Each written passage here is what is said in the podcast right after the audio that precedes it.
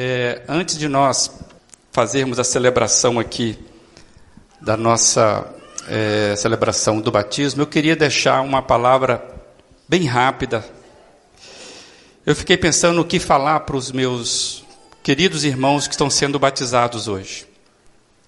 E me veio me veio à mente de que é uma noite muito especial e todo aquele que é batizado, de certa forma, se torna um pouquinho filho da gente.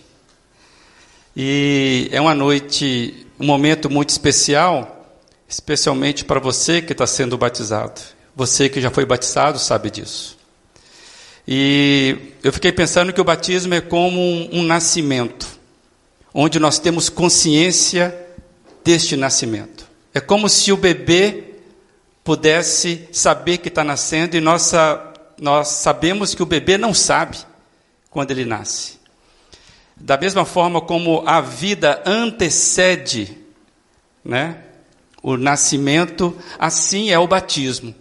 Aqueles que receberam conscientemente a vida do Senhor Jesus faz com que esse gesto simbolize aí essa nova vida, esse novo nascimento. Eu me lembro do meu batismo aos 11 anos de idade, lá no século passado, no dia 27 de maio de 1977. Eu não tenho nenhuma foto. Da, daquele dia eu guardo na minha memória, além do meu certificado de batismo, eu guardo na minha memória com muita honra e alegria alguns episódios que aconteceram ali. E eu me lembro é, no meu coração quanta felicidade foi para mim e para minha família. E eu quero dizer que eu sempre carreguei dali para frente uma alegria, uma honra, por exemplo, para com a minha igreja e com o meu pastor, que me batizou naquela noite, querido pastor Hélio Suárez Lima. E você que foi batizado, lembra do seu batismo? Como é que foi? A minha esposa, eu vou denunciar aqui, ela foi batizada no Rio. Alguém aqui foi batizado em Rio? Ah, pois é. Então ela morreu de medo, ela ainda era uma criancinha, foi batizada no Rio. Né? E eu fico imensamente feliz e grato a Deus, porque eu sei que a maioria de vocês que está sendo batizado aqui hoje, vocês, pode ser que eu ficarei guardado na lembrança de vocês com muito carinho, e eu espero em Deus que a gente possa ainda caminhar aqui juntos na fé e eu possa ainda marcar ainda mais positivamente a vida de cada um de vocês. E eu pensei num texto bíblico que pudesse trazer esse esse sentimento e eu lembrei de um texto que que Paulo escreveu a Timóteo, o filho na fé que ele tinha. E eu queria compartilhar um pouquinho dessa carta de 1 Timóteo, do capítulo 1. Como eu disse, eu não me lembro o que o pastor pregou naquele, naquele maio de 77. E quem sabe você vai lembrar, além de tudo isso, está sendo registrado, também fica mais fácil. Mas eu queria compartilhar com você também a palavra do Senhor que diz assim: Dou graças a Cristo Jesus, nosso Senhor, que me deu forças e me considerou fiel designando-me para o ministério. A mim, que anteriormente fui blasfemo, perseguidor e insolente. Mas alcancei misericórdia porque o fiz por ignorância e na minha incredulidade. Contudo, a graça do nosso Senhor transbordou sobre mim, juntamente com a fé e o amor que estão em Cristo Jesus. Esta afirmação é fiel e digna de toda aceitação. Cristo Jesus veio ao mundo para salvar os pecadores, dos quais eu sou o pior. Mas por isso mesmo alcancei misericórdia, para que em mim, o pior dos pecadores, Cristo Jesus demonstrasse toda a grandeza da sua paciência, usando-me como exemplo para aqueles que nele haveriam de crer para a vida eterna. Ao Rei eterno, ao Deus único, imortal e invisível, seja honra e glória para todo sempre. Amém.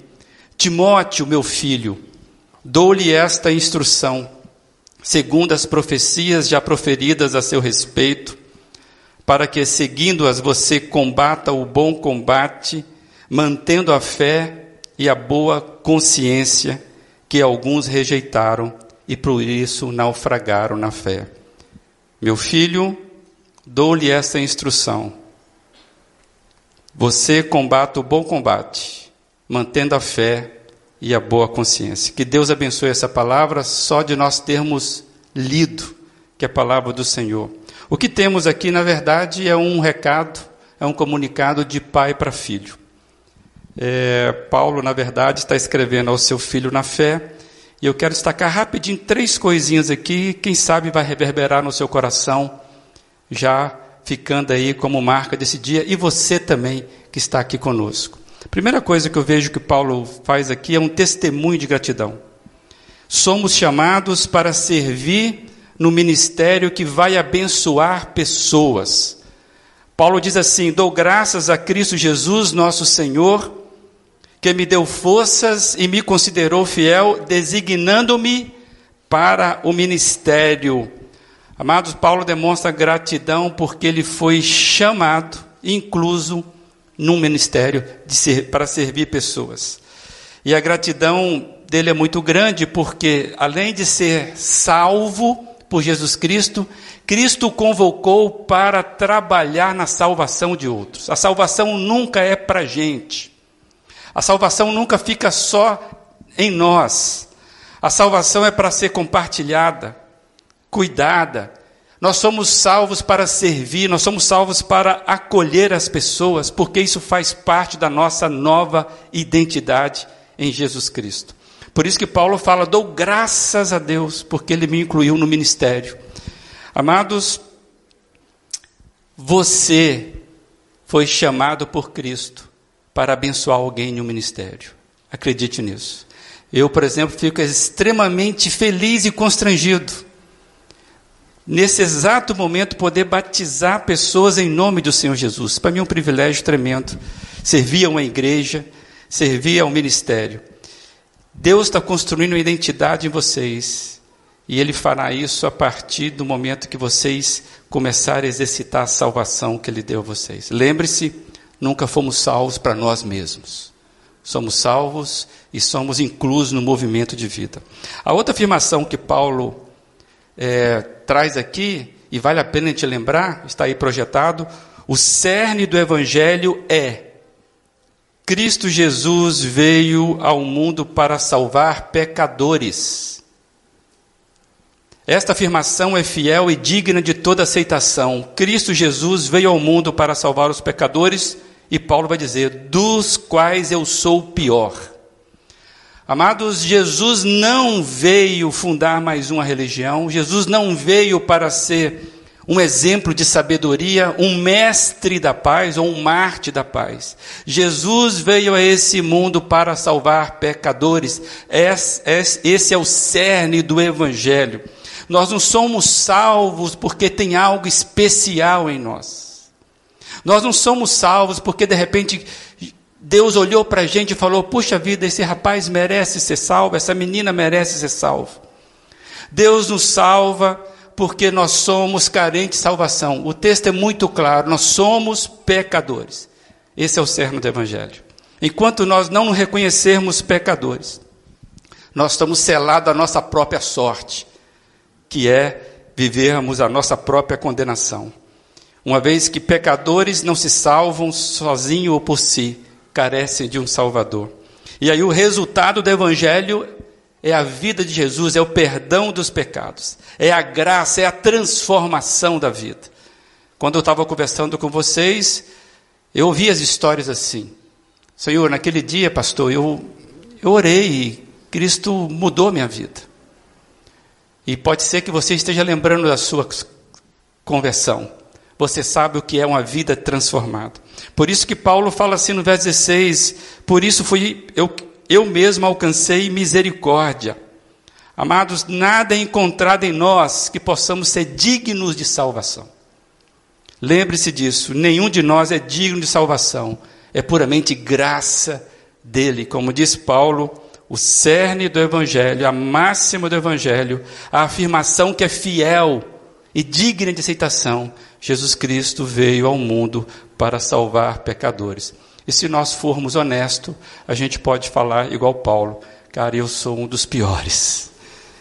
Nós sabemos que não é fácil reconhecer erro, mas Paulo fala um negócio aqui que eu queria que você eh, lembrasse. Paulo fala sobre vida eterna, crer para a vida eterna. A vida eterna é o destino dos salvos em Jesus Cristo. Esta promessa foi feita pelo próprio Senhor Jesus Cristo. E eu queria desenvolver essa frase aí com você que diz: A fonte e a garantia da nossa salvação é o próprio Senhor Jesus Cristo. O Senhor Jesus diz em João 10, 27 e 28: As minhas ovelhas ouvem a minha voz, eu as conheço, elas me seguem, eu lhes dou a vida eterna e elas jamais perecerão, ninguém as poderá arrancar da minha mão, é promessa do Senhor Jesus. Quem garante a nossa salvação não é qualquer um. O Senhor Jesus é capaz de segurar, de garantir a nossa salvação, porque Ele foi o único que pagou toda a dívida do nosso pecado. Amém, amados? Então, meus queridos, aqui, e meus queridos, todos vocês, nunca esqueçam o tamanho da salvação de vocês essa salvação alcançada por Jesus. Amados, e finalizando, eu queria lembrar um conselho importante que Paulo dá, e eu quero traduzir esse conselho na seguinte frase que vai ser projetada aí: Não perca o foco da vida com coisas que roubam sua fé. Tem muitos jovens aqui, eu fico feliz em saber disso. E a, a, o recado de Paulo, é o conselho de Paulo para o filho na fé dele, Timóteo, que eu quero traduzir hoje. Não perca o foco da vida com coisas que roubam a sua fé. Combata o bom combate, mantenha a fé, a boa consciência. Não perca o foco da vida. Não caia na tentação de se gastar por coisas que vão roubar de vocês a preciosidade de viver em sintonia com aquilo que vocês alcançaram em Jesus, a salvação da alma de vocês. Paulo fala aqui nesse texto algo tremendamente é, perigoso, mas real. Ele fala sobre aqueles que naufragaram na fé, o naufrágio da fé. Aquelas pessoas que acabam se sucumbindo. Lamentavelmente, muitos desviam da fé por se envolverem demais com coisas que não levam à verdadeira vida. Quantas distrações, opiniões, quantas ocupações, quantas ofertas, coisas que cobiçam os nossos olhos e os nossos sentimentos. Eu já tenho uma caminhada na igreja, e o que observo que, vou usar uma palavra chata, que a maior desgraça é o crente descrente. Gente que cria que foi entusiasmada com Jesus e de repente ela cai no esfriamento. Oh, amado, que coisa triste. Deixaram que as coisas roubassem a fé delas. Como alerta Jesus na parábola do bom, do, desculpa a palavra do semeador. Que você possa refletir sempre e não perder o foco da sua vida. Jesus faz um alerta sobre a disposição que existe no coração. E ele traz lá em Lucas 8, ele diz assim, analisando a receptividade da palavra de Deus. As que caíram sobre as pedras são os que receberam a palavra com alegria quando a ouvem, mas não têm raiz. Creem durante um tempo, mas desistem na hora da provação. As que caíram entre espinhos são as que ouvem, mas, se... mas ao seguirem seu caminho são sufocados pelas preocupações, pelas riquezas e pelos prazeres dessa vida e não amadurecem. Meus queridos, que pedras, que espinhos nunca sejam a marca dos nossos corações. Que a gente possa estar com o coração aberto para ouvir a voz do Espírito Santo sempre. Eu quero estender essa palavra a todos nós aqui. Se por acaso você já caminhou com o Senhor Jesus, e você anda meio desanimado, eu pergunto onde é que você perdeu a sua fé. Hoje é dia de retomar, quem sabe, aproveitando o testemunho desses amados aqui. Meus queridos, que, que a gente possa frutificar essa vida do Senhor Jesus. Que vocês possam ser, como o próprio Senhor Jesus falou, do coração que recebe a palavra dele com alegria. Lucas 8, 15. Mas a, as sementes que caíram em boa terra são os que, com coração bom e generoso, ouvem a palavra, a retêm e dão fruto com perseverança. Perseverem, perseverem na fé de vocês. Por isso, lembre-se sempre do que Paulo diz aqui: toda honra e toda glória é para o Senhor Jesus, esse Rei eterno. Sempre tragam louvores de gratidão ao Senhor Jesus. Hoje vocês testemunham acerca do projeto mais fascinante da vida. O batismo de vocês é o testemunho sobre um projeto mais fascinante da vida: seguir Jesus.